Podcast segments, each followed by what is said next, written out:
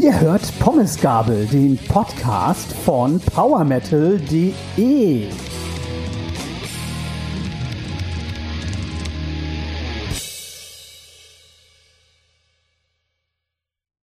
Hallo und herzlich willkommen zu einer neuen Soundcheck-Folge von Pommesgabel, dem Podcast von PowerMetal.de. Ich bin Pia und bin hier natürlich wieder mit meinen beiden Soundcheck-Kollegen Marcel. Hallo Marcel. Schönen guten Abend, Pia. Und Jakob. Hallo Jakob. Einen schönen guten Abend. Und wir sprechen heute über relativ viele Alben tatsächlich. Also ihr habt, glaube ich, 22 im Soundcheck gehabt. Ja, kommt hin. Der fünfte Platz ist doppelt belegt und der neunzehnte, also der vorvorletzte somit, ist auch doppelt belegt. Und ich kann schon mal spoilern, wenn wir jetzt mal zurückdenken, ne? Die letzten zwei, drei Folgen waren sehr harmonisch. Da seid ihr so häufiger mal gleich gewesen mit eurer Bewertung oder mal so einen halben Punkt auseinander. Das ist diesmal nicht der Fall. Diesmal klaffen wirklich teilweise Welten zwischen euren Noten. Oh. oh. Deswegen freue ich mich schon sehr auf diese Folge. Und was mich auch noch freut, ich muss gar nicht so viel reden heute, weil sehr viele bekannte Namen dabei sind. Es hat auch sehr großen Spaß gemacht und man konnte so eine leichte Tendenz auch ersichten. Und ähm, ja, ist mal wieder typisch Power Metal E geworden. Kann man so resümieren, ja. Mhm. Das Schöne ist ja, dass wir dann auch über die eine oder andere Musikrichtung sprechen, die Jakob und ich gerne mögen, denn die sind dann immer in den hinteren Platzierungen vertreten. Wo sie hingehören. Ach ja. Obwohl, obwohl ich beim Treppchen diesmal auch teilweise mit dabei bin, ne? Oh. Hm. Aber nur teils. Hm. Hm. Wirklich, wirklich wenig. Da sind andere aber erheblich besser, also großzügiger mit ihrer Punktevergabe gewesen. Aber eigentlich eigentlich müsste man auf jeden deiner Punkte noch so ein, ein bis anderthalb draufschlagen, um so die Bewertung von vielleicht anderen Personen zu haben, wie die werten würden. Richtig, aber man muss ja auch dazu sagen, eine 6,0 ist ja keine schlechte Note. Ist auch keine schlechte Deswegen. Note, genau. Ja, ja. Und darum haben wir diese, diese Bandbreite auch. Was sagst du denn zu einer 4,5? Ist das eine schlechte Note? Eine 4,5? Naja, also es ist schon mal nicht mehr eine ganz so gute Note. ich frage mich gerade, ob Marcel je in seinem Leben im Soundcheck was unter fünf vergeben hat. Ah, ich bin am überlegen, doch. Ich glaube, ich habe mal wirklich so drei oder vier Punkte vergeben. Ich habe mal eine recht schlechte Note vergeben mit 2,5 oder 3. Hm. Und die sind jetzt eigentlich ein ziemlich heißer Act im Brutal Death Metal Sektor. Insofern äh, kann das auch Wunder bewirken. ja, ähm, ich habe, es ist noch gar nicht so lange her, Anfang des Jahres, eine Rezension geschrieben. Das waren 1,5 Punkte. Also das war wirklich kurz vor Totalabsturz. Aber eigentlich muss man ja auch sagen, nichts ist schlimmer als zwischen 3,5 und, weiß ich nicht, 5 zu landen, weil das so dann komplett langweilig, belanglos einfach nur ist. Ja. Und genau. alles, was so richtig schlecht bewertet wird, ist ja auch irgendwo wiederum interessant. Das stimmt. Das stimmt. Es gibt wirklich nichts Schlimmeres als ein Album, das Gleichgültigkeit auslöst. Ne? Also, wie du sagst, dann lieber wirklich ein Album, wo man sich drüber aufregen kann, als ein gleichgültiges. Insofern sind fünf Punkte die schlechteste Note, die man vergeben kann. Wenn man es so sieht. Ja, in der Tat. Okay. Es sind diesmal acht Redakteure von PowerMetal.de im Soundcheck gewesen. Es ist ein relativ homogenes Bild was so die Platzierung angeht, über die wir sprechen, gibt den einen oder anderen Ausreißer, da, äh, den werde ich dann mal kurz ansprechen. Ansonsten, wie gesagt, spannend. Tolle Namen sind dabei gewesen. Wir fangen an mit dem doppelt belegten fünften Platz und somit mit einer Band, die ich vorher noch gar nicht kannte. Also wir steigen jetzt recht unbekannt ein mit Tri-State Corner und dem Album Stereotype, das am 1. Oktober 2021 rauskommt. Ich weiß nicht, ob es noch so ist, aber die Wurzeln der Band bei ihrer Gründung 2004 lagen in Deutschland, Polen und Griechenland. Sie spielen Alternative Rock und Stereotype ist das fünfte Album. Der Vorgänger Hero ist 2018 rausgekommen, also liegen schöne drei Jahre dazwischen.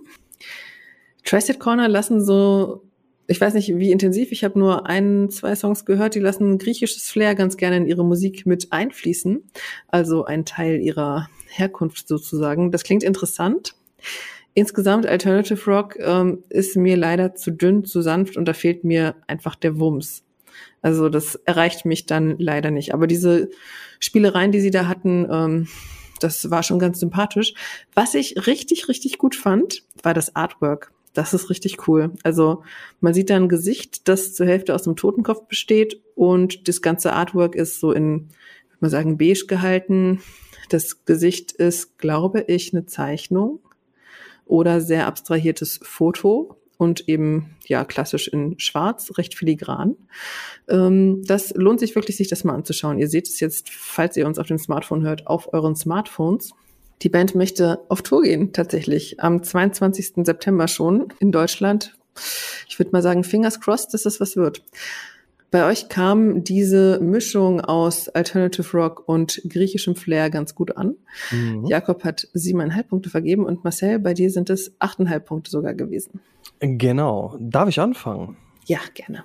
Zum einen finde ich sehr cool, und das möchte ich schon vorwegnehmen, dass der ein oder andere Künstler auch doppelt in diesem Soundcheck vertreten ist.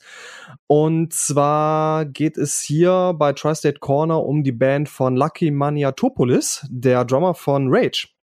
Und hm. er hat zusammen mit seinem Bruder und dem ehemaligen Rage-Drummer FD die Band gegründet. Und was ich sehr erstaunlich finde, ja klar, man weiß natürlich von Rage, dass der Lucky, der Gute, auch Grüße an der Stelle, ich habe ihn mal live und persönlich kennengelernt, ein sehr, sehr guter Schlagzeuger ist, aber bei Tri-State Corner macht er sich auch als Sänger sehr, sehr gut. Ich finde, generell passt Lucky als Sänger mit seiner rauen Stimme sehr gut zu diesem ähm, Alternative Rock mit griechischem Flair. Ja, hat unheimlich viel Ohrwurmpotenzial. Man könnte auch meinen, dass die Jungs quasi aus den Staaten kommen. Wenn da nicht dieser Einsatz von Buzuki wäre, passt eigentlich unheimlich gut zum drückenden, bockstarken Rock der Jungs. Ein tolles Instrument, das sich auch sehr gut in den Sound einfügt und gibt dem Ganzen auch einen äh, ja, gewissen griechischen Touch, hoher Wiedererkennungswert. Und du hast auch schon Vorgänger Hero erwähnt. Der brauchte bei mir so eine gewisse Zeit, zündete dann aber wie eine Rakete. Und genauso wie damals erwischt es mich dann auch heute, ähm, wie man so manche Hymnen oder auch tolle Melodien auch später noch vor sich her summt. Und auch eine tolle zeitgemäße Produktion, die den 45 Minuten wiederum für mich viel Druck verleiht. Ich finde es auch cool, dass Stereotype gewisse Gesellschaftskritiken mit sich birgt. Dazu steht stellvertretend der Song Panic Buying. Wenn man sich an den März des vergangenen Jahres zurückerinnert, wo man panisch dann Toilettenpapier und Nudeln gekauft hat. Ähm, und generell treten die drei Jungs ähm, oder treten die Songs generell ziemlich cool in den Arsch und äh, man kann auf den Songs auch wirklich gut abgehen. Bright Before a Fall, Shema oder auch Another Man's Life sind bombensichere Hits, wohingegen mit Runaway, Deadly Sin und Hypocrisy auch nachdenklichere Töne angeschlagen werden. Und summa summarum ist Stereotype ein sehr abwechslungsreiches, dynamisches Album, eine in sich sehr kompakte und homogene Scheibe auf die ich auch, das weiß ich jetzt schon, auch in ein paar Wochen noch Lust habe.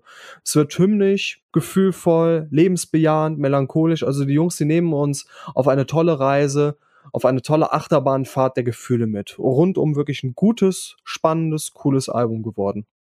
Oder wie sieht das der Jakob?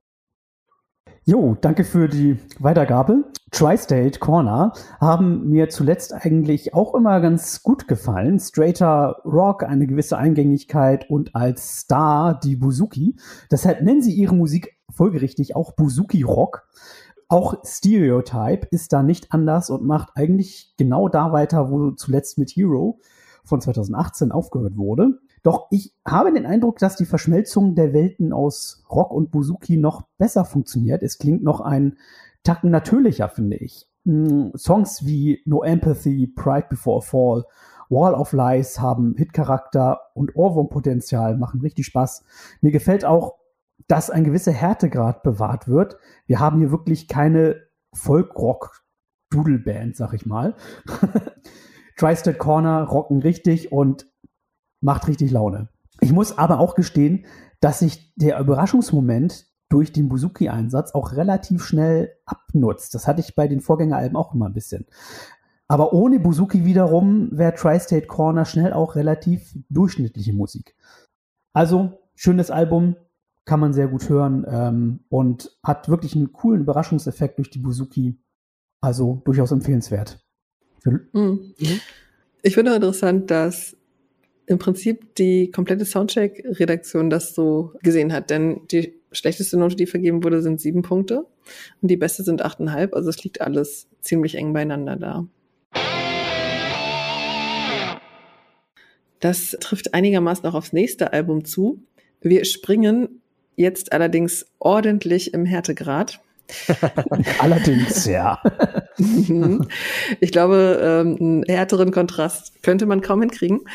Denn den fünften Platz teilen sich Tri-State Corner mit Carcass und dem Album Torn Arteries, das am 17. September erschienen ist, müssen wir jetzt schon sagen, weil ähm, der Soundtrack ja am 19. rauskommt. Und ja, wenig überraschend, das ist schon eher meins. Also tiefe Gitarren, fieses Gekeife, Rhythmus betont. Es ist einfach wunderschön. Ich mag vor allem die Gitarren, die tatsächlich für meine Ohren irgendwo zwischen fricklich progressiv und klassisch metallisch hin und her pendeln. Also schon immer sehr spannend gewesen bei Carcass. Ein paar Worte zur Band. Ähm, ich würde es als Death Metal bezeichnen. Sie werden manchmal auch dem Grindcore zugeschrieben. 1986 gegründet und aus Liverpool. Das Album ist Album Nummer 7, wenn ich richtig gezählt habe, nach Surgical Steel, das 2013 rauskam. Also hier liegt ein bisschen Zeit dazwischen, wenn ich jetzt nicht irgendein Album verpasst habe zwischendurch.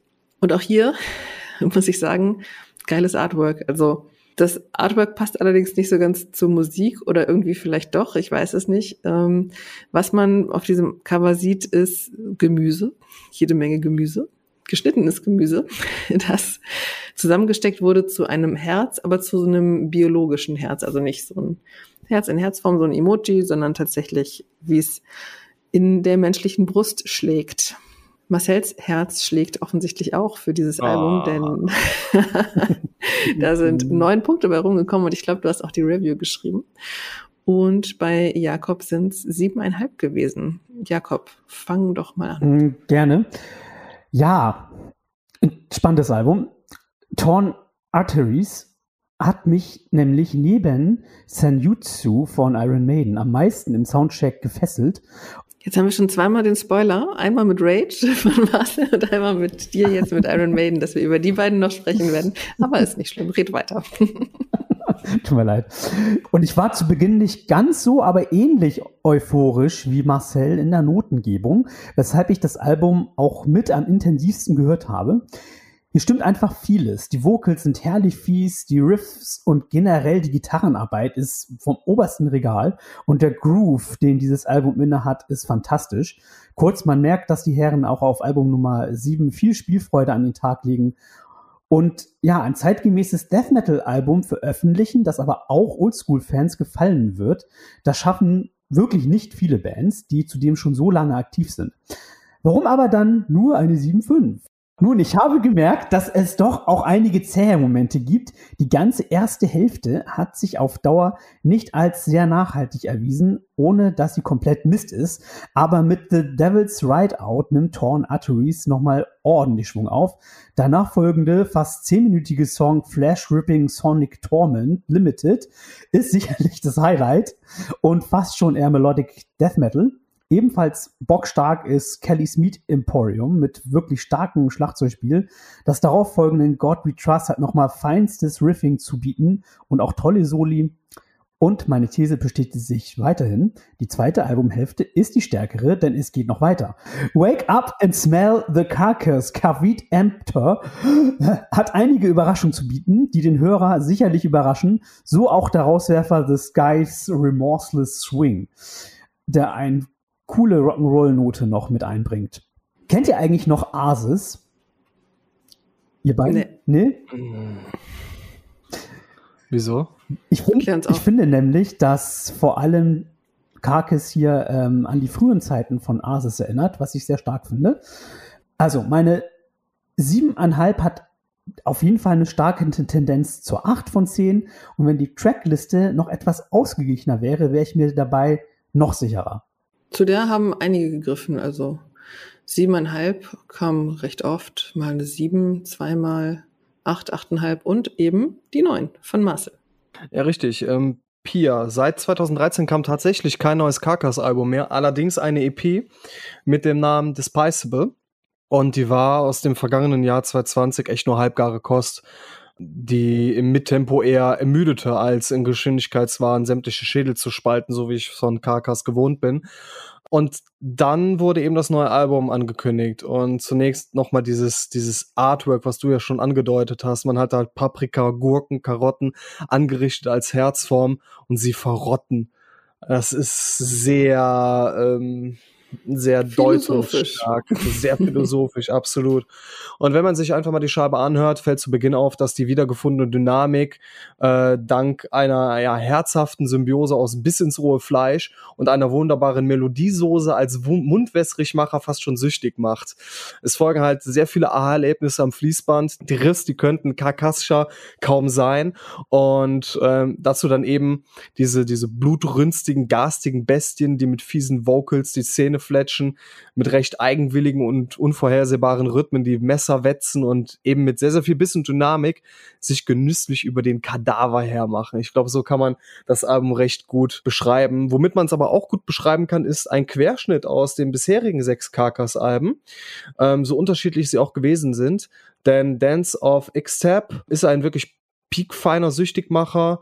Eleanor Rigor Mortis stampft unbarmherzig alles in Grund und Boden und der teils zähflüssige Grindcore-Kaugummi Under the Scalpel Blade war bereits von EP bekannt und mit dem knapp 10-minütigen, das was du schon erwähnt hast, Jakob, Flash Ripping Sonic Torment Limited Boah, was für ein unfassbar geiler Songtitel, mhm. haben sich eben äh, die Herren Walker und Steer selbst ein Denkmal in die Herzregion des Albums gesetzt. Ich finde aber auch, dass Kelly's Meat Emporium keine Gefangenen macht und ähm, das Album wird mit Disguise, Remorseless, Swing und eben passend zur Fäulnis mit dem abschließenden Fliegengeschwür folgerichtig auch beendet. Ich persönlich mag das Album unheimlich gerne, weil es eben kein typisches Grindcore-Album ist. Es ist kein typisches Death Metal-Album. Es ist halt einfach ein Karkas-Album. Karkas ist immer irgendwie was Besonderes gewesen, auch wenn vielleicht nicht sämtliche Veröffentlichungen, die die Jungs rausgebracht haben, wirklich so so peak fein waren wie die vorliegende äh, Schlachtplatte, aber ähm, es war sehr lecker, um mal die äh, Parallelen zum Essen auch zum Ende zu bringen. Okay, dann hoffe ich, ihr seid jetzt gut gestärkt, denn ähm, ihr könnt euch in die Aufwärmphase begeben. Hm. Wir sprechen jetzt über Platz 4. Mhm. über Paradox mit dem Album Heresy 2, das am 24.09.21 rauskommt. Hm. Die Band stammt aus Würzburg, wurde 1986 schon gegründet und spielt Power slash Thrash slash Speed Metal. Da gab es so ein paar bewegende Line-Up-Wechsel hier und da, habe ich so ähm, gesehen in der Bandhistorie. Da war so einiges los. Heresy 2 ist jetzt das achte Album nach Pangea, das 2016 rauskam. Und ähm, wenn es einen zweiten Teil gibt, gibt es ja meistens auch einen ersten. Der erschien im Jahr 1990 bereits, also vor 31 Jahren. Und war das zweite Album der Band. Ähm, wer mehr darüber noch erfahren möchte, sollte uns dringend abonnieren, denn da kommt bald noch eine Podcast-Folge mit Paradox, also watch out for it. Jakob hat sechs Punkte vergeben, Marcel hat neun Punkte verteilt und Marcel, ich gebe das Wort gleich an dich, denn vielleicht weißt du da ein bisschen mehr. Heresy 2 trägt nämlich auch den bedeutungsschwangeren Untertitel End of a Legend. Ja. Was hat's damit auf sich? Gar nichts. Also oh. es hat es hat nichts mit der Band zu tun. Ähm, die Band, also ich habe mit Charlie dann dementsprechend eine äh, Podcast-Folge aufgenommen. Äh, ganz, ganz liebe Grüße an der Stelle. Auf jeden Fall ist Heresy 2 nicht das letzte Album der Band, was mich persönlich sehr glücklich stimmt. Ich muss aber dazu erstmal den Bogen spannen zu 2012 und da hat Paradox ein Album veröffentlicht, das mir immer noch sehr, sehr nahe geht mit Tales of the Weird. Das hat mir in einer ähm, privaten, sehr schwierigen Zeit enorm weitergeholfen. Ich, hatte, ich kannte vorher Paradox nicht. Und dann waren sie von Anhieb, auf Anhieb waren sie erster Platz im Soundcheck, auch durch äh, meine zehn Punkte. Persönlich hat das Album für mich immer noch einen unfassbar hohen Stellenwert. Aber auch Heresy, also der erste Teil gilt auch über 30 Jahre nach dem erstmaligen Erscheinen, vollkommen zu Recht eben als Fanliebling. Und Charlie, der Bandgründer, hat sich jetzt äh, beim aktuellen Heresy-Teil für eine monumentalere, tiefgründigere und epischere Herangehensweise entschieden, um so Heresy nicht nur zu würdigen, sondern ihm auch eine kongeniale Fortsetzung zu verpassen. Also es war so viel möchte ich dann auch vorwegnehmen, äh, nicht das Ziel, wirklich eins zu eins irgendwie das erste Album zu kopieren, sondern einfach nur ihm einen sehr, sehr guten zweiten Teil zu bescheren. Die Idee zur fiktiven äh, Story aktuell geisterte eben schon zu Pangea-Zeiten in Charlies Kopf herum Allerdings musste diese noch ausreifen und die Vorzeichen stimmen. Und ähm, du hast es vorhin angewähnt, Pia, es gab ein paar Line-Up-Wechsel. Und äh, als dann vor kurzem Gitarrist Christian Münzner und Bassist Olli Keller zurück äh, zur Band zurückkehrten und auch noch ausgerechnet der Ur-Heresy-Drummer Alex Bla erneut an der Schießbude Platz nahm, konnte eben dieser lang gehegte Plan, die Storyline und äh, dieser, dieser dramaturgische Rahmen äh, eine, ein, ja, konnte Formen annehmen und die Zeit ist halt reif für Heresy Part 2. Zum Album selbst war das, das hat halt von Beginn an so eine ziemlich coole, düstere, mystischere und auch im direkten Vergleich zu Pangea brutalere Sichtweise. Es ist also kein 0815 Paradox Album, also absolut nicht. Aber durch diese dunkle und delphische Aura entsteht doch eine Vehemenz und eine Zielstrebigkeit, die perfekt für ein Konzept wie dieses ist. Das beweist auch schon das recht untypische Artwork für die Bandverhältnisse, das in Kombination mit den kompakten, raffinierten Songstrukturen, die die Storyline jedoch nie außer Acht lassen, eben eine sehr tolle Mischung ausmacht. Wir hatten vorher schon mal dieses Appetizer-Trio Mountains and Caves, The Visitors und das sehr, sehr knackige Priestley Rose. Und diese drei Songs konnten recht früh schon einen sehr gelungenen Spagat aus der einzigen Heresy-Frische und Durchschlagskraft sowie dem heutigen Feuer, der heutigen Power und Epic eben schlagen. Journey into Fear ist Paradox in vertrackter Reinkultur, Burying a Treasure, ein stürmisches Feuerwerk erster Güte und gemeinsam mit dem Prolog ist A Man of Sorrow, wie ich finde, einer der besten Songs der Würzburger überhaupt. Man muss aber auch dazu sagen, das ist mit rund 75 Minuten sehr lang und verlangt einem sehr viel ab. Aber wenn man schon länger auf neues Paradox-Material warten musste, eben fast fünf Jahre, bekommt man eben jetzt die komplette Vollbedienung. Goodwin will also Weile haben und nicht nur die Vorzeichen, die mussten dann eben stimmen, sondern Charlie musste sich auch selbst zu einer außergewöhnlich guten, weil düsteren Gesangsleistung bringen. Ich fand eh auf Tales of the Weird hat sein Gesang sehr, sehr gut gepasst, aber der Power Metal Einschlag, den es halt noch auf Tales of the Weird beziehungsweise auf Pangea gab, der wich jetzt nun allmählich mehr und mehr dem Thrash Metal.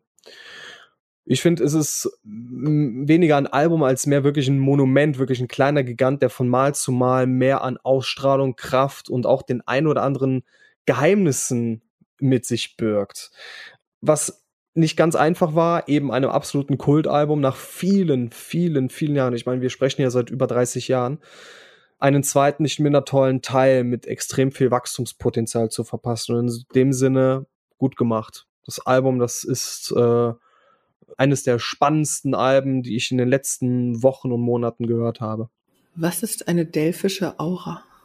Eine mystische Aura, eine geheimnisvolle, fast schon so ein bisschen, ich will nicht sagen hexerische, aber ähm, ich fand das Wort ganz gut, um nicht immer, um nicht immer episch zu sagen. Ich glaube, das benutze ich wirklich in jeder einzelnen Rezension. Das muss ja auch nicht sein.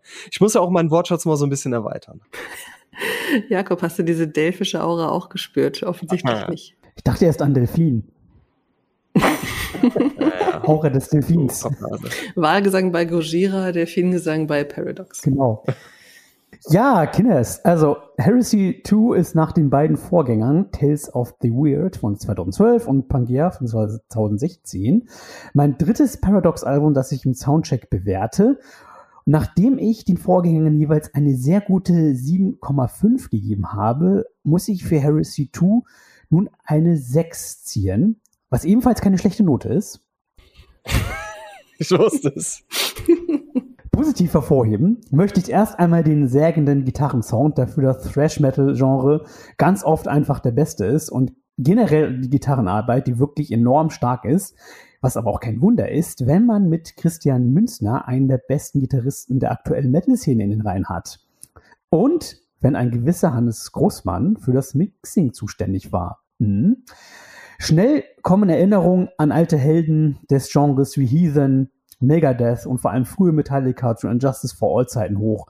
Und eigentlich müsste mir die progressive Schlagseite kombiniert mit der furiosen Arbeit an den Gitarren und dem ruhelosen Puls des Albums mindestens wieder für eine 7,5 reichen. Jedoch komme ich dieses Mal leider nicht am Gesang vorbei. Die Vocals von Charlie Steinhauer können meines Erachtens nicht so recht mit dem instrumentalen Kanonenfeuer und dem aggressiven Sound mithalten und wirken etwas arg am Anschlag mit der Tendenz, Töne eher nicht mehr zu treffen. Da ich den ersten Teil von Heresy aus dem Jahr 1990 nicht kenne, kann ich auch nicht darüber referieren, ob es tatsächlich musikalische und lyrische Anknüpfungspunkte gibt. Das hat Marcel ja gemacht. Dankeschön. Oldschool Thrash und Paradox-Fans werden hier wahrscheinlich dennoch zugreifen, was auch voll in Ordnung ist. Ich höre mir dann aber lieber die starken Thrash-Veröffentlichungen des bisherigen Jahres an oder die alte neue Band von Christian Münzner, die, wie wir ja alle wissen, Obscure heißt. Oder Colors 2, um ein anderes Fortsetzungsalbum zu nennen, das allerdings sehr zu deiner Trauer verschoben wurde. Ja, richtig, ja. Da sprechen wir natürlich von der Fortsetzung von Between the Burn and Me, ne? Ja, genau. Mhm. Ja. Ja, ja, ich warte immer noch drauf. Tja, so ist es. Man muss in dem auch mal warten können. Ne? Und ich warte auf das entbrennende Feuer zwischen euch. Das war ja fast, also, ne, fast eine Lobeshymne, die du gerade gehalten hast. Ja, es ist eine 6 ist auch keine schlechte Note, ne? Habe ich ja anfangs gleich eingeleitet. Ja, aber es ist wirklich, also wie gesagt, an dem Gesang tue ich mich da wirklich schwer dieses Mal. Es hat wirklich eine unglaubliche Kraft und Wucht, dieses Album. Und da kommt da nicht gegen an irgendwie. Also das macht leider nicht so viel Spaß zu hören. Andere mögen das anders hören, Marcel zum Beispiel. und das ist auch total in Ordnung. Interessant, vor allem, weil Marcel dem Album mehr Punkte gegeben hat, als dem das jetzt kommt. ähm, wo wahrscheinlich einige überrascht sein werden, dass es nur auf dem dritten Platz gelandet ist. Und wenn ich jetzt noch dazu sage, dass es wahrscheinlich die kürzeste Anmoderation sein wird, die ich jemals getätigt habe, wissen schon alle, dass wir jetzt sprechen über Iron Maidens Album Senjutsu, das am 3. September schon rausgekommen ist nochmal doch ein, zwei Sätze ähm, zu Band und Album. Die Band stammt natürlich aus Großbritannien, ist 1975 gegründet worden. Und wenn ich mich nicht verzählt habe, ist Senjutsu das 17. Album nach äh, dem Vorgänger The Book of Souls, das 2015 rauskam. Also auch hier sind sechs Jahre ins Land gegangen. Und wer nicht genug bekommen kann von diesem Album, nachdem ihr gleich erzählt habt, warum ihr beide acht Punkte vergeben habt, ähm, sei noch ans Herz gelegt, dass wir eine Gruppentherapie, glaube ich, online haben bei powermetal.de zu diesem großen, großen Album, das tatsächlich von niemandem mehr als neun Punkte gekriegt hat. Es gab sowieso keine zehn Punkte in diesem Soundcheck. In der Gruppentherapie gab es aber mehr Punkte. Okay, gut. Ähm, Jakob, acht Punkte. Hellauf begeistert. Absolut. Also ich würde mich nicht unbedingt als Iron Maiden-Fan bezeichnen. Ne? Ich kenne, mag und besitze aber vieles von der Band. Neben den Altwerken, mein Lieblingssong ist The Clairvoyant, gefallen mir auch Brave New World und auch Dance of Death. Dabei markiert für mich Dance of Death von 2003 ein Album, an das Iron Maiden seitdem nicht wieder herangekommen ist. Die Songs wurden anschließend immer länger und langatmiger, wobei zu Iron Maiden auch immer der Longtrack dazugehörte. Jedoch konnten mich die Briten von A Matter of Life and Death bis The Book of Souls nicht wirklich überzeugen. Das änderte sich nun mit Senjutsu. Die im Vorfeld veröffentlichten Tracks The Writings on the Wall und Stratego haben mir bereits ganz gut gefallen und konnten eine gewisse Vorfreude entfachen da Erinnerungen unter anderem eben an Dance of Death wach wurden. Es klang wieder etwas frischer und unverbrauchter. Vor allem klang Bruce Dickinson sehr gut und nicht mehr so gequält wie teils auf The Book of Souls. Auch da er sich mit untertieferen Tonlagen bedient. Und was soll ich sagen? Diese Eindrücke konnten sich tatsächlich auch auf Albumlänge bewahrheiten. Der Opener und Titeltrack ist absolut episch und beherbergt nicht nur einen wunderbaren Refrain, sondern auch exzellentes Drumming von Nico McBrain, der hier einen fetten Tom Groove quasi durch den Song spielt. An dieser Stelle möchte ich eine Lanze für McBrain brechen, denn sein Schlagzeugspiel ist so charakteristisch und toll in Szene gesetzt, dass es eine Freude ist, ihm zuzuhören. Ich finde, es gibt heutzutage wirklich wenig Drummer, die wirklich noch einen derartig eigenen Stil haben und die Songs erst ja dadurch zum Leben erwecken. Dabei ist sein Spiel gar nicht mal technisch extrem versiert, aber halt umso ausgefüllter mit Persönlichkeit. So, aber klar, wäre Senjutsu Drei Minuten kürzer hätte es keine Doppel-CD gebraucht. Und ja, es haben sich wieder ein paar Längen eingeschlichen. Lost in a Lost World ist zudem ein Song, der für mich nicht so recht funktioniert. Aber wenn ich dann Songs wie besagten Opener, die Singles oder The Time Machine und ja auch die Longtracks auf CD2 höre, also alle, bekomme ich den Eindruck, dass die Herren von Iron Maiden gerade ihren fünften Frühling haben, mindestens. Eins noch, es gab auch bereits viel Kritik am Sound zu hören, da er transparenter hätte sein können und Bruce etwas dumpf klingt. Das höre ich zwar alles auch, bin aber auch der Meinung, dass man das schnell überhört. Und ich muss wirklich sagen, der Platz 1 im September Soundcheck hätte für mich nach England und zu Iron Maiden gehen müssen. Mhm. Mhm. Mhm. Marcel, du, siehst es nicht so, da, da kommen wir gleich noch zu. Aber wie siehst du denn das Album an sich? Ja, also erstmal gab es auch andere Alben, die ich äh, nicht, also ich, es gab jetzt nicht nur ein Paradox, die ich äh, besser benotet habe als Iron Maiden diesen Monat. Ich habe ja auch genauso wie Jakob eine 8,0 gezückt. Mhm. Allerdings aufgrund von anderen ähm, Merkmalen, also ähm, das war jetzt das erste Iron Maiden Album, was ich gehört habe. Ich kannte die Band vorher nicht natürlich. also, ähm, Lol. also generell ähm, erwartungsgemäß war es äh, war Senjutsu das Album, war, womit ich mich am schwersten getan habe. Auch ich war nach den ersten Appetizer in Form von Stratege und Writings on the Wall durchaus euphorisiert und einzelne Songs nehmend äh, macht das Album auch viel Freude und erinnert auch rein von seiner Erhabenheit und von dem Gedankengut dahinter auch an die Mitte der 1980er Jahre. So, und dann habe ich mir äh, das Album im Mediamarkt gekauft und es während einer längeren Autofahrt von vorn bis hinten gehört. Was rauskam, war Ernüchterung, da das Album leider Schwachstellen hat. Erstens ist es viel zu lang, viel zu ausladend. Klar möchte auch bei drei Gitarristen jeder irgendwie auf seine Kosten kommen, doch so manche Instrumentalpassage ist schlichtweg überflüssig. Hier ein Solo weniger, ähm, also das, das hätte man auch definitiv auf einem Album kürzen können. Und wie ich finde, diese Kinderkrankheit, die auch schon Book of Souls hatte, ähm, wurde dann eben ähm, hinsichtlich der Länge auch auf Senjutsu weitergeführt. Zweitens, hast du schon angesprochen, Jakob, die viel zu dünne Produktion. Denkt man beim Opener noch so an ein mächtiges Samurai-Schwert, ist der Sound nicht schärfer als ein Buttermesser und bringt einem Protagonisten Iron Maidens halt einen entscheidenden Nachteil. Und das ist dann eben Bruce Stimme. So toll sie mit 63 Jahren immer noch ist, aber sie kommt leider in diesem Klangmatsch nicht richtig zur Geltung, was ich persönlich sehr schade finde. Und wenn man auch bedenkt, dass Dickinson selbst ja leidenschaftlicher Fechter ist, hätte ich mir einfach mehr Schnitt im Sound erhofft. Drittens, mir fehlen die Hits es fehlen diese Jahrhundertrefrains, diese Hooks, die ganze Kontinente auseinanderdriften ließen, sowie die Riffs, äh, die jedes noch so kleine Kind auf der Luftgitarre zum Besten geben kann. Aber, und hier schlage ich auch gerne eine Brücke, warum ich der Platte doch acht Punkte gegeben habe, es ist besser als alles, was Maiden seit The Dance of Death veröffentlicht haben. Zumal die ja auch nur in der ersten Hälfte wirklich gefallen hat, die Platte. A Matter of Life and Death war weder auf Platte noch live, als sie das Album in Gänze in Dortmund aufgeführt haben, ein richtiger Genuss. Bei The Final Frontier fehlte mir komplett der rote Faden. Es klang alles sehr wirr und äh, zu sehr auf Vielfalt gezwungen. Und ja, was, ich schon gesagt habe, Book of Souls hatte die genannten Kinderkrankheiten von Senjutsu in viel größerem Ausmaß.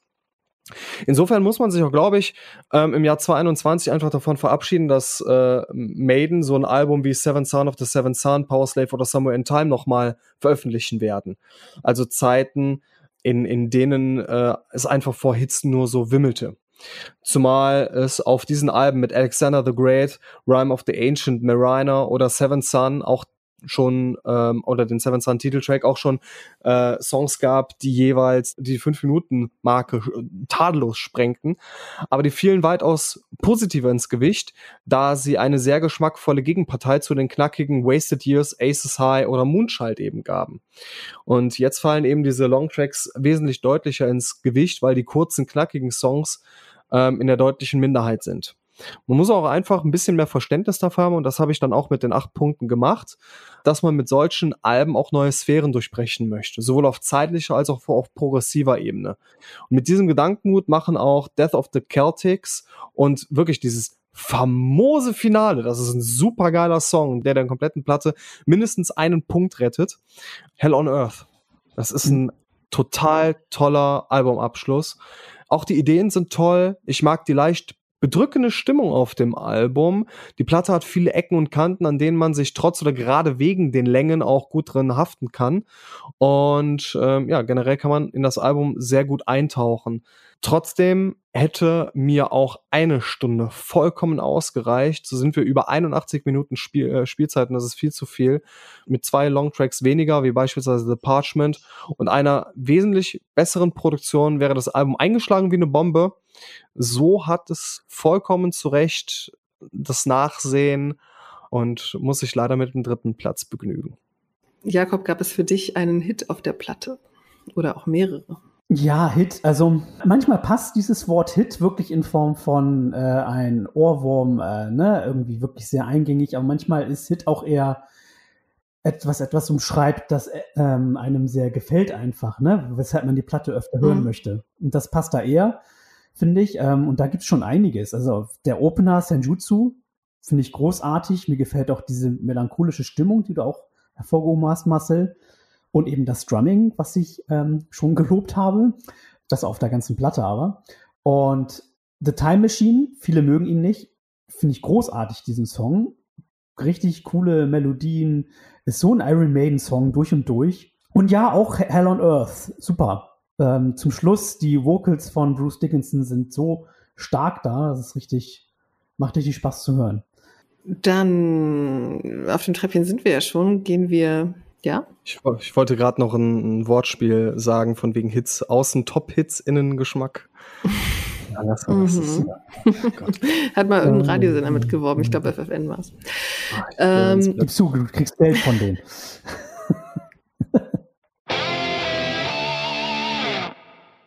Auf dem Treppchen sind wir schon, gehen wir noch eins höher zum zweiten Platz, den auch eine Band belegt, die wahrscheinlich die allermeisten kennen werden, nämlich Brainstorm mit dem Album Wall of Skulls, das am 17. September 21 rausgekommen ist. Die Band spielt klassischen Power Metal, kommt aus Heidenheim in Baden-Württemberg und wurde 1989 gegründet. Bemerkenswert ist, dass noch drei Gründungsmitglieder dabei sind mit Dieter Bernhard, Thorsten Ihlenfeld und Milan Lonkaric. Und äh, Wall of Skulls ist Album Nummer 13 nach Midnight Ghost im Jahr 2018. Ja, und Brainstorm, ich würde sagen, es ist Power Metal, wie er im Buche steht.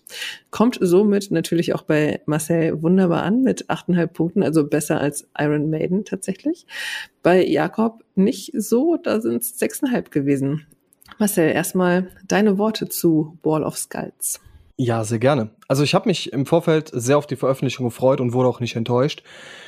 Mir kam es bei den letzten Brainstorm-Alben so vor, als ob die Jungs wirklich ein absolutes Sahne-Album an den Mann gebracht hätten, ähm, das aber gewisse Schwierigkeiten hatte, auch eine gewisse Langzeitwirkung zu überstehen. Und bei Wall of Skulls hoffe ich einfach, dass ich es in einem halben Jahr noch genauso gerne wieder auflege wie jetzt während des Soundchecks allein die erste Single-Auskopplung Escape the Silence, ich wurde förmlich erschlagen. So, so druckvoll, catchy und knackig war der Song, den Andy eben gemeinsam mit Peewee, dem Sänger von Rage, eben einsang. Und hier haben wir wieder die Parallele. Ähm, Wall of Skulls ist ein von vorn bis hinten gutes, bestellenweise sogar sehr, sehr gutes Album, das Brainstorm äh, von ihrer Schokoladenseite zeigt. Ich meine, das sind eh sehr sympathische Kerle, aber daran merkt man auch, dass es doch einige Bands gab, die die auftrittsfreie Zeit sehr gut genutzt haben um die ganze Power in ein Album zu stecken.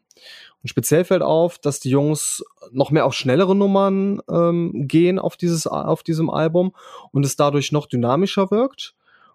und sich hier wirklich eine Hymne an die nächste reiht. Allesamt sehr, sehr eindringlich und ähm, auch merkt man, dass die Band ein ungemein eingeschworener Haufen ist. Ähm, das Gitarrenduo, Rhythmusfraktion, der Gesang, das passt alles wie Arsch auf einmal. Eine tolle Energie, äh, die Songs wie das Eröffnende, Where Ravenfly oder My Dystopia oder Stigmatized ja an den Tag legen. Das sind absolute Vollgas-Hymnen der richtig tollen Sorte. Tolle Hooks, tolle Refrains, äh, die sich auch recht schnell festsetzen. Auf der anderen Seite können es Brainstorm allerdings auch im mittleren Tempo und wissen dazu gefallen. Mit sehr viel Groove, Tiefgang und Druck. Hier als äh, Anspieltipps kann ich Holding On, aber auch Glory Disappears und das leicht mystische oder vielleicht auch delphische End of My Innocence sagen. Die sorgen jetzt nicht nur für Abwechslung, sondern auch für den nötigen Schuss an Tiefe. Ich habe dem Album trotzdem in Anführungszeichen nur 8,5 Punkte gegeben, da es doch ein oder das andere Album gab, das vielleicht noch ein Peakfein besser war als äh, Wall of Skulls. Und erstens möchte ich abwarten, wie die Langzeitwirkung des Albums ist. Zweitens vermisse ich so den ein oder anderen noch diesen Überhit so, so diesen, diesen absoluten Mammut an Song. Und drittens, mein lieber Andy, mein lieber Sänger von Brainstorm, ich bin immer noch knatschig, dass du damals Symforce, die andere Band von dir, aufgelöst hast. oh. Meckern auf sehr, sehr hohem Niveau. Trotzdem Wall of Skulls ein bockstarkes, griffiges Album, das keine Power Metal Wünsche offen lässt. Genau so sollte Power Metal klingen. So nicht anders. Oder Jakob? Ja, also, meine Ausführungen werden etwas knackiger sein. Ich erkenne an, dass Wall of Skulls handwerklich total in Ordnung ist und hier totale Profis am Werk sind. Ja, es ist sogar gut gesungen, auch wenn mir die Stimmfarbe von Andy Frank nicht so richtig gefällt. Aber gleichzeitig muss ich auch feststellen, dass mir die Wall of Skulls sehr wenig gibt. Die Musik erreicht mich einfach nicht, wie Herrn Rapp, wie man eben gehört hat. Doch man muss auch nicht das Rad neu erfinden, aber der Power Heavy Metal von Brainstorm ist unterm Strich doch sehr durchschnittlich. Der zweite Platz überrascht mich daher einerseits, da es wirklich Spannenderes diesen Monat gibt. Damit meine ich nicht den ersten Platz. Ich kann die Euphorie meiner Soundcheck-Kollegen aber insofern verstehen, da wir hier traditionellen Metal mit hohem Tuness-Faktor und hoher Eingängigkeit haben. Bloß scheine ich dafür nicht das richtige Paar Ohren zu haben. Ich weiß es nicht. Aber eine 6 ist ja auch, äh, eine 6,5, ne, ist ja wirklich keine schlechte Note, ne, muss man nochmal betonen. Vor allem, wenn du sie für Power Metal vergibst. Ja, der nicht von Rhapsody kommt. Mm, besser geht's ja eigentlich gar nicht. genau, also wie gesagt, ich erkenne wirklich an, dass es wirklich ordentlich ist, aber viel mehr als durchschnittlich ordentlich höre ich hier leider nicht, aber andere mögen das anders hören. Ja, zum Beispiel Raphael hat neun Punkte gezückt und somit mehr Punkte an Brainstorm vergeben als an den Soundcheck-Sieger. Ich überfliege gerade mal kurz. Frank hat auch einen halben Punkt mehr gegeben als beim Soundcheck-Sieger und Walter auch. Also ja, es war dann am Ende doch ein ziemlich knappes Rennen. Am Ende trennen Brainstorm nur sieben, nee, gar nicht, 0,07 Punkte der Durchschnittsnote von dem ersten Platz. Zu dem kommen wir jetzt. Und ja, ähm, auch da brauche ich wahrscheinlich nicht allzu viel zu sagen. Zumindest die, die uns häufiger hören, wissen schon jede Menge über Trommelwirbel. Oh. Resurrection Day von Rage, das am 17. September erschienen ist. Durchschnittsnote in diesem Soundcheck 8,25 Punkte. Ähm, sie spielen Power Metal, kommen aus Herne in Nordrhein-Westfalen und sind 1986 gegründet worden. Resurrection Day ist schon Album Nummer 26. Der Vorgänger Wings of Rage kam vergangenes Jahr raus, 2020. Das Debüt Reign of Fear erschien übrigens vor 35 Jahren. Krass. Also mhm. ein ordentliches Brett, das P.W. Wagner hier vorlegt, der das einzig verbliebene Gründungsmitglied.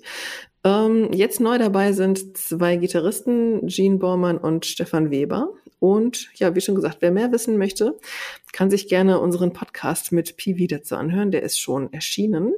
Ihr habt beide jeweils 0,5 Punkte mehr vergeben, als ihr Platz zwei gegeben habt. Somit kommt Marcel auf eine 9, Jakob auf eine 7.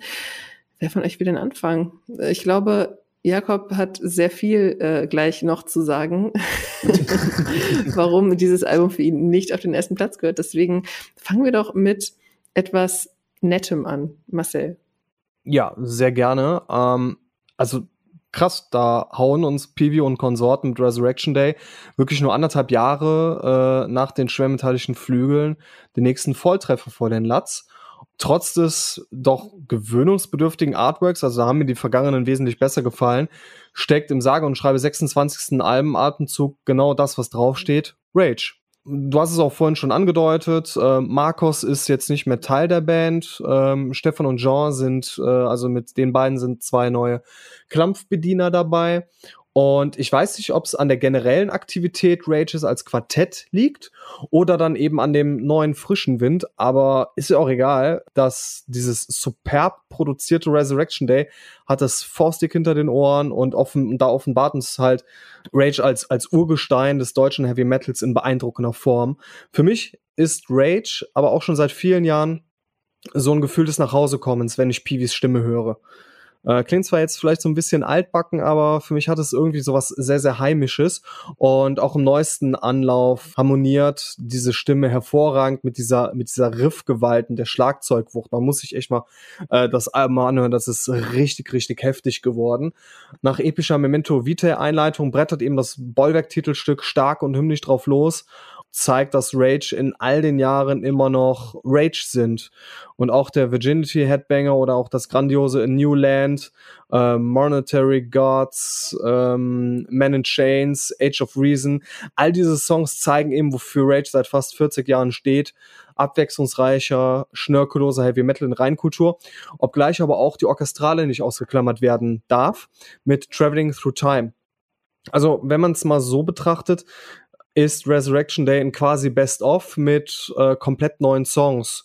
Ähm, ein Ohrwurm folgt hier dem nächsten, lässt keinerlei Wünsche offen, äh, ist vielleicht auch, wie gesagt, ein, ein Tick besser als Wall of Skulls von Brainstorm, aber generell haben die Power Metal Freunde in diesem Monat mit Paradox, mit Rage, mit äh, Brainstorm wirklich 1A Material an der Hand, was zumindest ich bedingungslos empfehlen kann alle Platten, genauso wie Resurrection Day, machen vom ersten bis zum letzten Ton unheimliche Freude. Mhm. Dreimal gab es neun Punkte dafür. Von Rüdiger nochmal und von Michael Mayer. Ansonsten ähm, hat Jakob die schlechteste Note vergeben, die der Soundcheck-Sieger oh, bekommen hat. Mhm. Wie kommt es denn dazu? Also, ich muss ja auch einmal sagen, ich finde, Rage ist wirklich so Marcel-Musik. ja. Das, das, das, meine ich gar nicht direkt mit. Ist so, das nein. meine ich gar nicht das, ich weiß, negativ. Ähm, das ist wirklich, wenn ich das höre, dann denke ich irgendwie gleich an dich. Das ist, äh, hat die Note bestimmt noch einen Punkt oh. erhöht. Wollen wir kurz allein weitermachen, Marcel? Ne? ja, warte, ich gehe mal kurz. so, aber Wahrscheinlich mag Marcel mich jetzt danach gar nicht mehr, weil hier könnte eigentlich mein Beitrag zu Brainstorm eins zu eins wiederholt werden, denn vieles ist quasi identisch für mich. Angefangen bei der handwerklich guten Arbeit, der schwierigen Stimmfarbe, diesmal natürlich von Pivi Wagner, dass mich die Musik nicht richtig erreicht und es diesen Monat stärkere Alben gibt, auch im traditionellen Sektor, siehe Iron Maiden zum Beispiel. Rage hat im Vergleich zu Brainstorm dennoch die Nase etwas weiter vorne, da der Härtegrad etwas stärker eingestellt ist. Es blitzen ein paar Thrash-Momente durch und die musikalische Vielfalt ist dennoch, obwohl es härter ist, viel breiter gestreut. Highlight ist für mich Man in Chains. Ich hatte da die ersten Male immer gelesen Man in China und dachte, hä, was soll das? okay, Man in Chains, der wirklich mit ein paar coolen Arrangements aufwartet, aber mehr als eine 7, ja, kann ich aus besagten Gründen hier nicht hören. Wie groß wiegt deine Enttäuschung, dass Rage hier den ersten Platz abräumt? Naja, Enttäuschung, also ich kann es wie bei Brainstorm, ich kann es verstehen, dass meine Kollegen das total cool finden, aber es, ich finde halt, es ist, gibt nicht das wieder, was diesen Monat eigentlich wirklich drin ist, so, ne? Hm. Willst du damit sagen, deine Kollegen haben einen schlechten Geschmack? Och, nein, schlechten, über, glaub, über, über, schlechten, über Geschmack kann man sich ja nicht streiten, ne? ich glaube, Pia möchte so ein bisschen Öl ins Feuer Ja, gießen. ja, die, die will, dass wir hier kämpfen. Die hat Bock auf Drama. Ja, das ist schon wieder so kuschelig gerade gewesen. Das, äh, ja, ein bisschen. Ja, jedem, jedem seine Meinung, ne? Ja. Ist zwar falsch, aber trotzdem ist nur. ja, ist klar. Okay. Wandern wir in der Rangliste nach unten und machen weiter mit Platz 19. Den teilen sich zwei Alben und interessanterweise sind das beides Debütalben. Das erste ist von Iron Lizards und das Album heißt Hungry for Action, erscheint am 17. September, beziehungsweise ist am 17. September erschienen. Und Iron Lizards machen einen auf Oldschool Heavy Rock und ziehen das auch konsequent durch. Also in ihrem Look, im Logo und im Artwork. Ähm, man kann dazu auf jeden Fall mit den Füßen wippen, kann ich sagen. Das gefällt mir schon mal gut. Aber Oldschool heißt natürlich auch, die Produktion ist entsprechend auf alt getrimmt und ihr kennt meine Meinung dazu. Wobei ich sagen muss, dass es hier bei Iron Lizards noch ganz gut passt. Also es gibt Musikrichtungen, bei denen ich das weitaus weniger verzeihe. Hier muss ich sagen, kann ich mir das schon noch ganz gut geben. Die Art der Musik ist eigentlich bei den Soundcheckern durchweg ziemlich gut bis eher durchschnittlich angekommen, bis auf bei Frank Wilkins. Der vergibt nämlich drei Punkte und zieht Hungry for Action damit ziemlich runter. Marcel, du hast sieben Punkte vergeben. Jakob, bei dir sind es sechseinhalb Punkte gewesen. Was sagst du denn zu dem Oldschool Heavy Rock? Ja, also, wir fangen jetzt nämlich an mit Iron Lizards über Sounds oder Produktionen von Alben zu sprechen, die jetzt folgen. Also die kompletten Plätze 19 bis 21, finde ich, äh, kann man unter diesem Aspekt zusammenfassen. Und Hungry for Action ist aber noch ein gutes Beispiel, wie ein nicht perfekter Sound genau der richtige sein kann. Das Album strotzt nur so vor roher Energie, dass es wirklich eine Freude ist zuzuhören. Zu dem Stoner-Punk-Gebräu passt dieser, ich sag mal, Proberaum-Sound perfekt und fängt den Band-Sound, denke ich, wirklich gut ein. Den Titel Hungry for Action kaufe ich Iron Lizard definitiv ab. Man bekommt wirklich den Eindruck einer jungen Band, die Bock hat zu rocken, zuzuhören. Auf Album funktionieren die Songs auch ziemlich gut. Bloß muss ich das Album nicht sofort wieder auflegen, wenn ich es einmal gehört habe, da es eigentlich nur an ist. Viel mehr Dynamik gibt es nicht. Das ist auch okay, aber für mich ist da wenig Nachhaltiges an der Stelle dabei. So viel zu Iron Lizards. Was sagst du dazu, Marcel? Es ist halt, wie gesagt, das erste Album, also dementsprechend kann man recht frisch da dran gehen. Für mich ist es aber weniger Heavy Rock als mehr dieser Garagenpunk-Rock mit Wumms. Ähm, aber irgendwie fehlt diesem Garagenpunk-Rock fehlen dem die durchschlagenden Argumente. Der Titel wird wörtlich genommen, denn wenn man sich das erste Mal das Album anhört, äh, kann man eigentlich schon gut mit dem Fuß wippen, das was du schon gesagt hast, Pierre. Da stecken halt Power und viele Rotz drin und ein bisschen Dreck. Ein bisschen Dreck ist ja nie verkehrt. Ähm, so wie man das dann auch von einem Debüt auch erwartet auch ein toller Garagenflair, der auch von dieser leicht krachigen Produktion begünstigt wird, angenehm wild und ungestüm.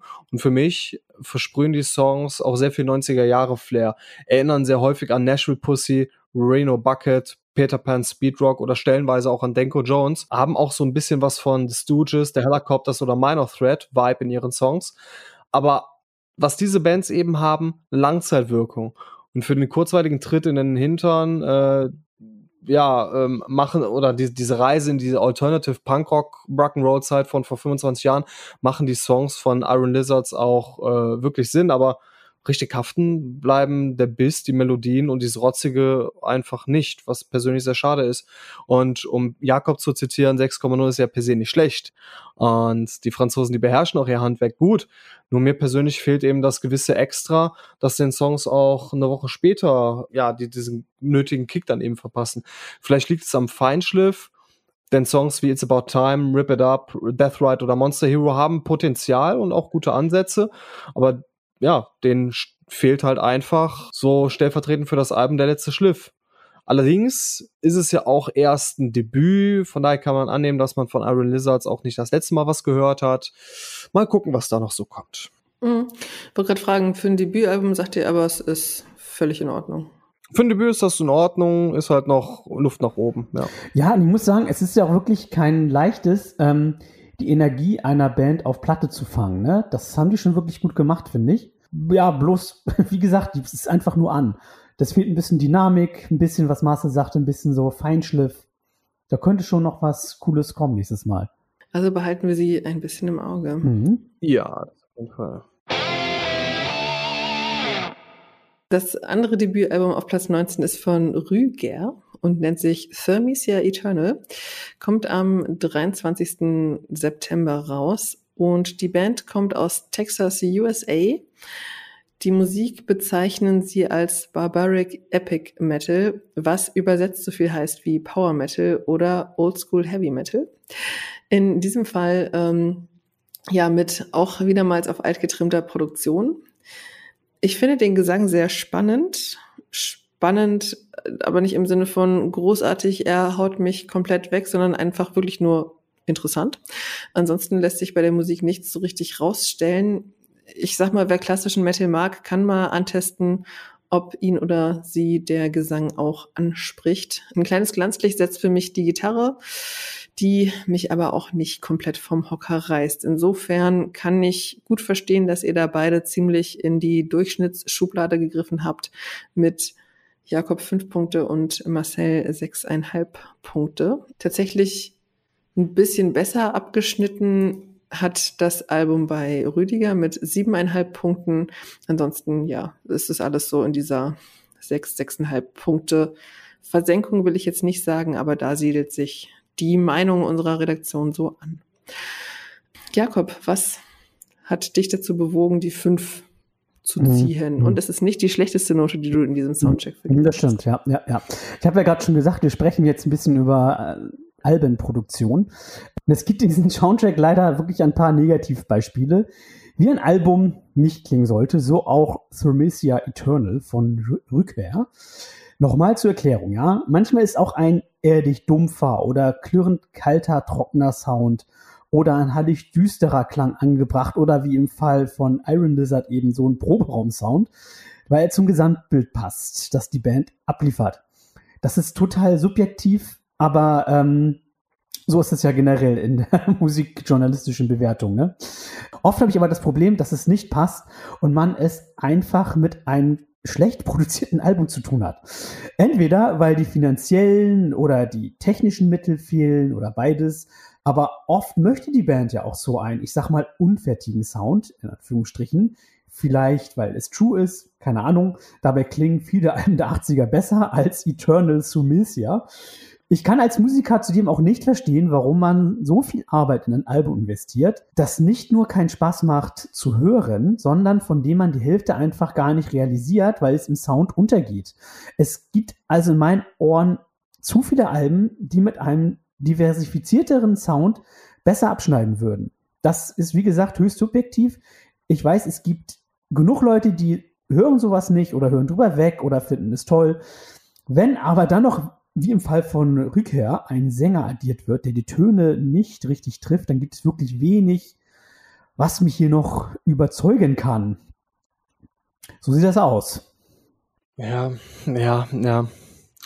Also ich müsste Rückkehr eigentlich aufgrund des Genres mögen, aber da waren meine Erwartungen wohl einfach nur zu hoch. Ich habe das Gefühl, als wenn die Texaner hier ein gewünschtes Genre bedienen, aber in einem anderen, wohl eher dem klassischen, vielleicht auch etwas energischeren Heavy Metal wesentlich besser aufgehoben wären. Beim Epic Metal muss sich für mich eine Landschaft aufbauen. Wir müssen sich Krieger versammeln, es muss neblig sein die Kampfeslust muss allgegenwärtig sein. Aber bei Rüger kommt für mich irgendwie keine Stimmung auf. Es passen zu viele Elemente nicht richtig zusammen. Das Album wirkt noch nicht ausgereift genug, um mit Alben von Bands wie Atlantic Codex, Visigoth, äh, Witch Hazel oder Dark Quarter mithalten zu können, ehrlicherweise. Und so kommen eben die Songs über das Prädikat ganz nett meist nicht hinaus.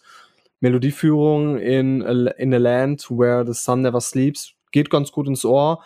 Der Gesang auf äh, Flaming Sunset on the Parapets of the King of the Western Sea passt ganz gut, genauso wie die Rhythmik in A Baleful Wind Cries und so weiter und so fort.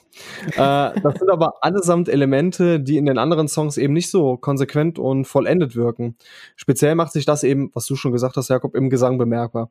Bei dem äh, mein Schalter partout nicht umgelegt werden kann. Was auch in Anbetracht des teils recht guten Instrumentalbereichs mit vielen Melodien, Harmonien, recht coolen Soli und Tempowechseln echt schade ist. Was ich gut finde, ist der leicht hallende organische Sound, in dem verschiedene Tiefen eingebaut wurden. Äh, aber trotzdem hat mich das Debüt nicht abgeholt. Da habe ich ein bisschen mehr erwartet, ehrlicherweise. Mhm. Ist denn das Album für ein Debütalbum in Ordnung oder ist das ja. ein Totalausfall?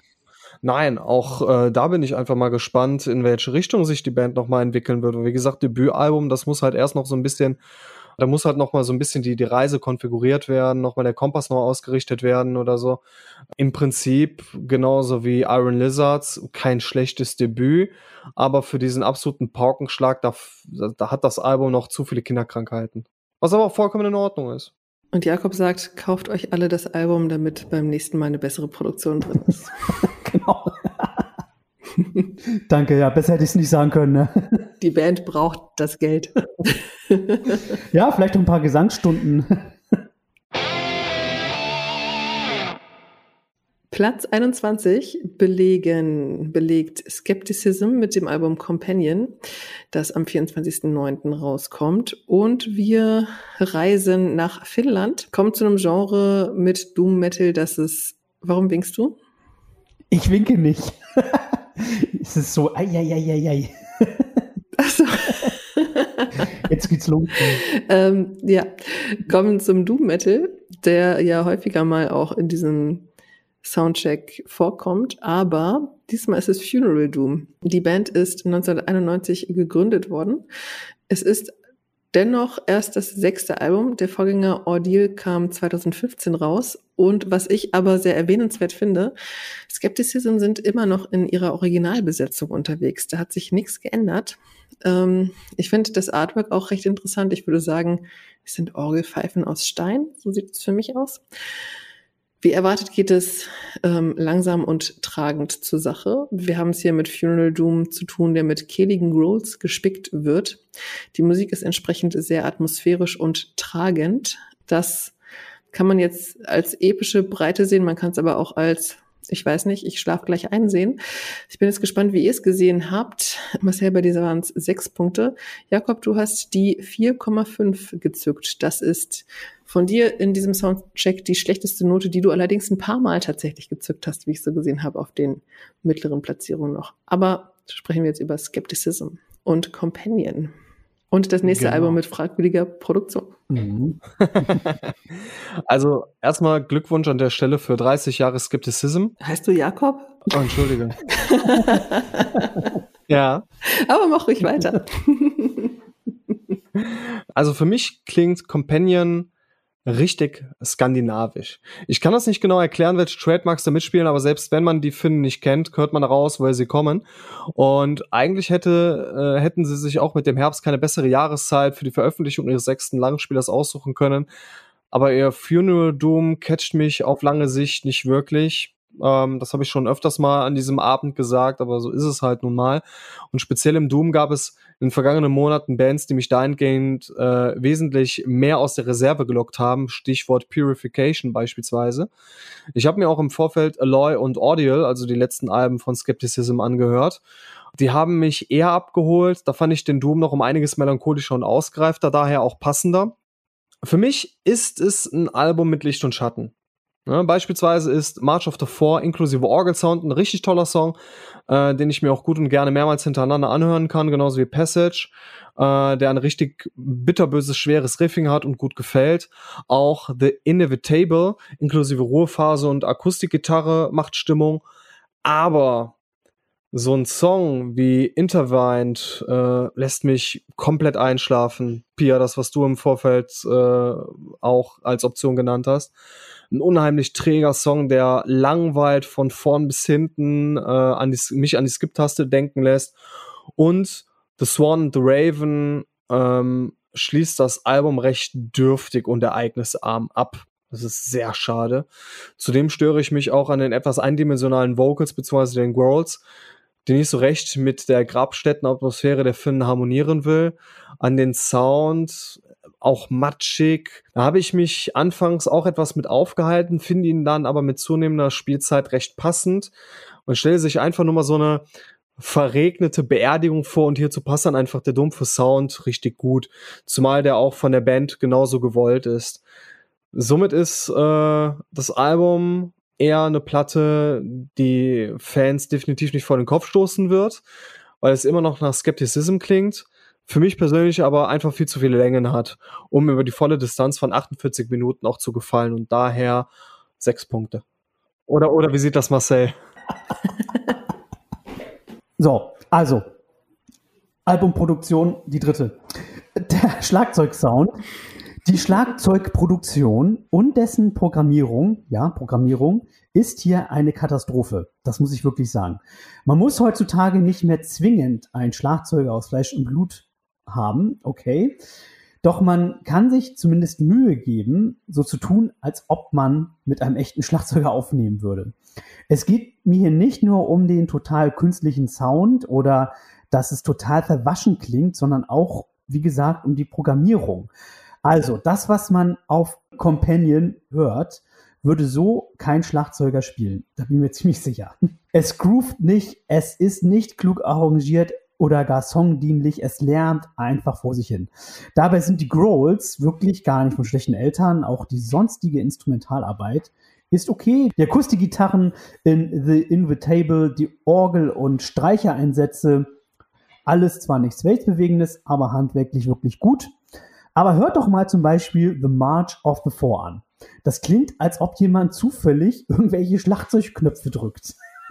das ist total Katastrophe, wie gesagt. Und die Snare, ja, es, es soll da wohl eine Snare irgendwo geben, für alle Nicht-Schlagzeuger da draußen. Das ist dieser knallende, ja, Schlag, den man eigentlich sehr gut raushören kann. Die Snare klingt eher wie eine Tom, also eher viel tiefer. Dagegen hätte Saint Anger einen richtig guten Snare-Klang abgegeben. Ah, ah, gewagte These. Ah. immerhin ist der Sound, immerhin ist auch Saint Anger eine echte Snare. Also ich muss einfach sagen, meine Schlagzeugohren können Companion kaum hören. Es tut mir leid. Geht nicht. Geht ihr mit meiner Interpretation mit, dass die vier Objekte auf dem Cover den March of the Four sozusagen darstellen. Oh, ich dachte, es wären eher eine etwas vereinfachte Darstellung eines Waldes. Also Baumstämme. Mm. Äh, dachte ich auch. Ähm, ich finde das Album auf der einen Seite recht, also das, das Artwork auf der einen Seite recht langweilig, auf der anderen Seite auch irgendwie so ein bisschen einlullend und auch sehr deutungsstark. Also kann man so sehen, aber das kann auch sehr weit hergeholt sein. Okay. Wenn ihr da draußen irgendwelche interessanten Assoziationen habt, lasst es uns gerne wissen. Bitte, bitte. Wir kommen zu dem Schlusslicht. Es ist aber wirklich, wirklich knapp gewesen. 0,06 Punkte trennen hier den 21. von dem 22. Platz. Wir sprechen über Rivers of Nihil mit dem Album The Work, das auch am 24. September rauskommt. Und genretechnisch bleiben wir bei etwas mit gerne längeren Songs. Aber in diesen Songs geht es weitaus mehr zur Sache in diesem Genre, ähm, wobei es im Fall von Rivers of Nihil auch durchaus mal tragende Passagen zu hören gibt. Die Band ist 2009 in den USA gegründet worden und sie spielen Progressive Metal beziehungsweise Technical Death Metal. Der Vorgänger, das Vorgängeralbum Where Olds Know My Name kam 2018 raus und The Work ist jetzt das vierte Album. Ja, es gibt, was ich natürlich sehr mag, trockene Screams. Ähm, die Band gibt den Songs gerne auch mal Längen. Ich empfehle, dass man mal in Clean zum Beispiel reinhört. Und diese Längen brechen sie aber durch ein ziemliches Frickelgewitter wieder auf. Also, es ist sehr spannend. Man muss sich drauf einlassen. Und Das macht das ganze Album aber auch ein bisschen anstrengend, weil man sich nicht so richtig in diese Musik fallen lassen kann. Insgesamt, was Rivers of Nihil da abliefern, ist sehr rhythmisch und teilweise aber auch sehr reduziert auf wenige Instrumente. Also es ist wirklich interessant, gerade auch im Technical Death Metal Bereich sowas mal zu hören, wo ja auch gerne mal sehr überfrachtet wird. Ähm, das macht die Band hier auf jeden Fall nicht. Das sorgt bei Marcel für fünf Punkte, bei Jakob für sieben Punkte. Ja, Jakob, fang mal an und dann haben wir die nicht so guten fünf Punkte als Schlusswort für diesen Soundcheck. Ja, wie du schon gesagt hast, Rivers of Nihil veröffentlicht seit 2009 in schöner Regelmäßigkeit Musik und mit The Work nunmehr das vierte Album. Von Newcomern kann man bei den Herren also nicht mehr sprechen. Dennoch wird die Band hierzulande noch eher als Geheimtipp im modernen, progressiven, technischen Death Metal gehandelt. Das letzte Album mit dem meines Erachtens etwas zu aufgesetzten Titel Where Olds Know My Name von 2018 konnte davon abgesehen gute Kritiken einholen das nun eher simpel betitelte The Work besticht wiederum mit einem bandtypisch auffälligen Cover-Artwork, das sicherlich mehrere Deutungsebenen hat. Auch hier ähm, bin ich gespannt auf weitere Interpretation. Dass das Album tatsächlich auch harte Arbeit war, kaufe ich der Band sofort ab, denn einfache Kost bekommt man hier nicht. Mich erinnert die Musik von Rivers of Nihil vor allem an die Landsmänner und Genrekollegen von The Faceless und Black Crown Initiate, um mal ein paar Paten zu nennen. So, harte Arbeit hatte ich gesagt. Das war es auch, sich das Album zu erarbeiten. Oder ich sollte besser sagen, ist es immer noch. Denn so richtig erschlossen hat es sich mir immer noch nicht. Highlights sind ohne Frage The Void from Which No Sound Escapes und der elfminütige Rauswerfer Terrestia 4 Work. Teile 1 bis 3 findet man auf den vorherigen Alben, also total progressiv, diese Band, da diese Songs wirklich sämtliche Register der Band ziehen. Man hört eine Band, die ziemlich an Zahn der Zeit musiziert, finde ich. Es gibt Staccato-Gewitter mit tiefer gestimmten Gitarren, Blastbeats, von gutturalen Vocals über Klagesang hin zu melancholischen Arrangements und Industrial-Einflüssen, die ich großartig finde in diesem Zusammenhang und die noch gerne intensiver ausgearbeitet werden können. Es gibt auch Jazz-Einschübe mit Saxophon-Soli. Das alles und noch viel mehr wird in einem druckvollen Soundgewand präsentiert also eine wahre Wundertüte, muss man sagen. Das sollte mir eigentlich noch besser munden als eine 7 und schlecht ist The Work auf keinen Fall. Es wirkt aber doch so, als ob man hier etwas zu viel auf einmal wollte. Ja, das muss ich auch als alter Prockhase sagen, der auch Between the Bird and Me gerne hört. ähm, aber das zu Beginn musikalische Grundthema wird zwar immer wieder aufgegriffen, doch der rote Faden lässt trotzdem auf sich warten. Aber ich muss sagen, dass Rivers of Nihil eine spannende Band im Genre ist, die ihre Sonderstellung mit The Work nochmal untermauert. Ich habe die Theorie, dass das Album Marcel zu anstrengend war. Äh, die Theorie ist richtig. Ah. Für mich ist The Work der Schwachpunkt des äh, Soundchecks.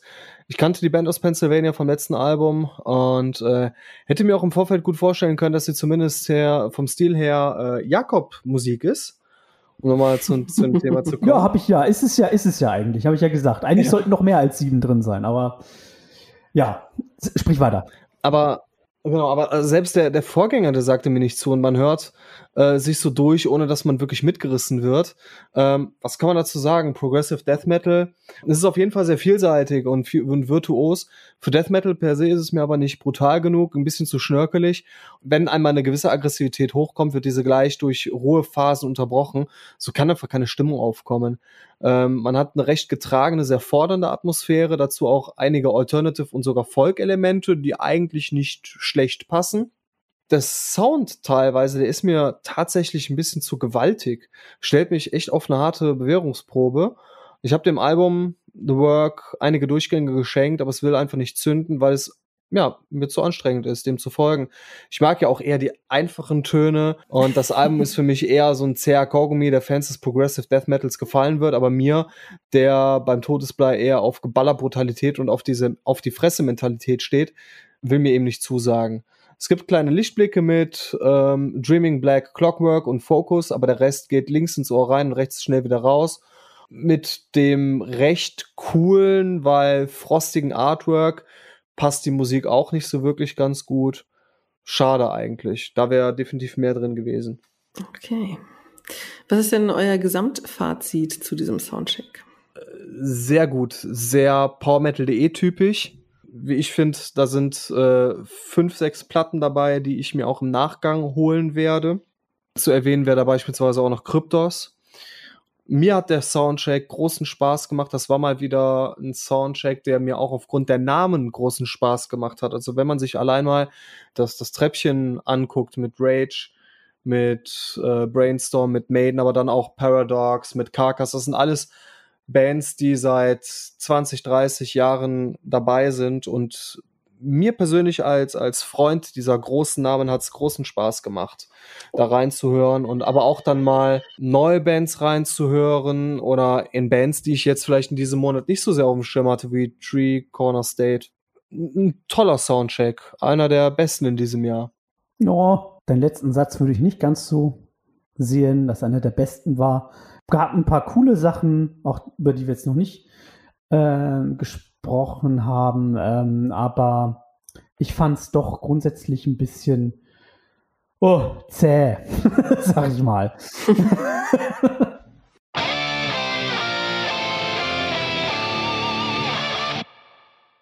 Was haben wir sonst noch so gehört diesen Monat? Ähm, ich habe mich beschäftigt mit Mitochondrial Sun. Ich habe auch schon das Vorgängeralbum Fu Pulsara be besprochen und äh, beschrieben bei powermetal.de und weniger, also mal wieder weniger als ein Jahr nach dem Vorgängerwerk kam mit Buddies and Gold jetzt eine EP raus, die am 10. September erschienen ist. Und ich muss sagen, ähm, die ist sehr anders als der Vorgänger, nämlich sehr atmosphärisch und ruhig und man muss sagen, teilweise fast schon Fahrstuhlmusik oder auch die Grundlage für einen EBM-Song. Also es ist wirklich das komplette Gegenteil von Who Pulsara, das sehr Black Metal-mäßig war und sehr energiegeladen, schnell, sehr, ähm, ich will nicht sagen überfrachtet, aber da ist eben einfach viel los gewesen. Und bei Buddies in Gold hört man jetzt definitiv mehr raus, dass die Musik komplett am Computer erschaffen wurde. Dennoch auf jeden Fall spannend und kann man sich gut mal geben, vor allem wenn man mal, ja, wenn man offen ist für diese nicht organisch gemachte, sondern eben digital erstellte Musik. Und ich empfehle auch da eben Mitochondrial Sun sehr auf dieses visuelle, atmosphärische hier setzen, ähm, dass man sich auch ein Musikvideo entsprechend anschaut, wo es eben eines gibt. Und Jakob, du hast in das Album reingehört. Ja, das Album, das hat wahrscheinlich mit PowerMetal.de irgendwie so null Überschneidungspunkte. Ich hätte es sehr gefeiert, wenn es im Soundcheck gewesen wäre. Ja, ich bin mir sehr sicher, es wäre letzter geworden. Wahrscheinlich, ja, ja, ja. Mhm. Ja, wir reden natürlich hier von das Album von We Butter the Bread with Butter. ähm, bisher habe ich die Berliner ehrlich gesagt nur am Rande verfolgt. Doch irgendwie sollte dieses absurde Video zu 20 kmh das schlagartig ändern. Wahrscheinlich kam diese ja, Hymne oder Anti-Hymne auf die E-Roller einfach zur richtigen Zeit am richtigen Ort in meine Ohrenweite. Ich weiß es nicht. Auf jeden Fall konnte mich der Track mit seinem ja, banalen Thema, den, wenn man so will, sarkastischen Lyrics und einem musikalisch interessanten Breakdown und einer fast unverschämten Eingängigkeit mit passendem Video total überzeugen und über Wochen für gute Laune sorgen, was in pandemischen Zeiten ja auch nicht unwichtig ist. Bereits zuvor wurde mit Dreh auf eine weitere flippige Nummer veröffentlicht, die ein wichtiges Thema aufgreift, nämlich die musikalische Beschallung der Nachbarn. Auch im weiteren Albumverlauf schafft es das Duo ein Spagat zwischen, ich sag mal, ja, musikalischer Professionalität einerseits und kompletten Irrsinn andererseits zu kreieren. Jeder der 13 Songs ist in der Tat ein kleines Highlight für sich. Was sie alle eint, ist aber, dass die Songs den totalen Spaßfaktor innehaben. Ich sag mal ein paar Titel. Nice, Angriff der Dönerteller, die, die Ode an den Schreibwarenfachverkäufer oder Läuft mit einem Feature von H.P. Baxter ähm, ja, muss man einmal uh erwähnen, sind großartig wie bekloppt, genau wie Jump and Run, der sich textlich aber nochmal etwas abhebt und man könnte ihn auch wirklich ein bisschen hm, nachdenklicher auslegen. Und mit Metal gibt es einen Lobgesang über unser Lieblingsgenre, der auch wirklich ziemlich heavy geworden ist. Und einzig Peaks mich ist mir dann doch etwas zu überzogen. Aber das Album ist dafür, dass es absolut kurzweilig, total verrückt und teils auch mega bescheuert ist. Ziemlich heavy, dank der wuchtigen Produktion und Tobias Vocals, die mit Klargesang, gutturalem Gesang und hohen Screams sehr facettenreich sind.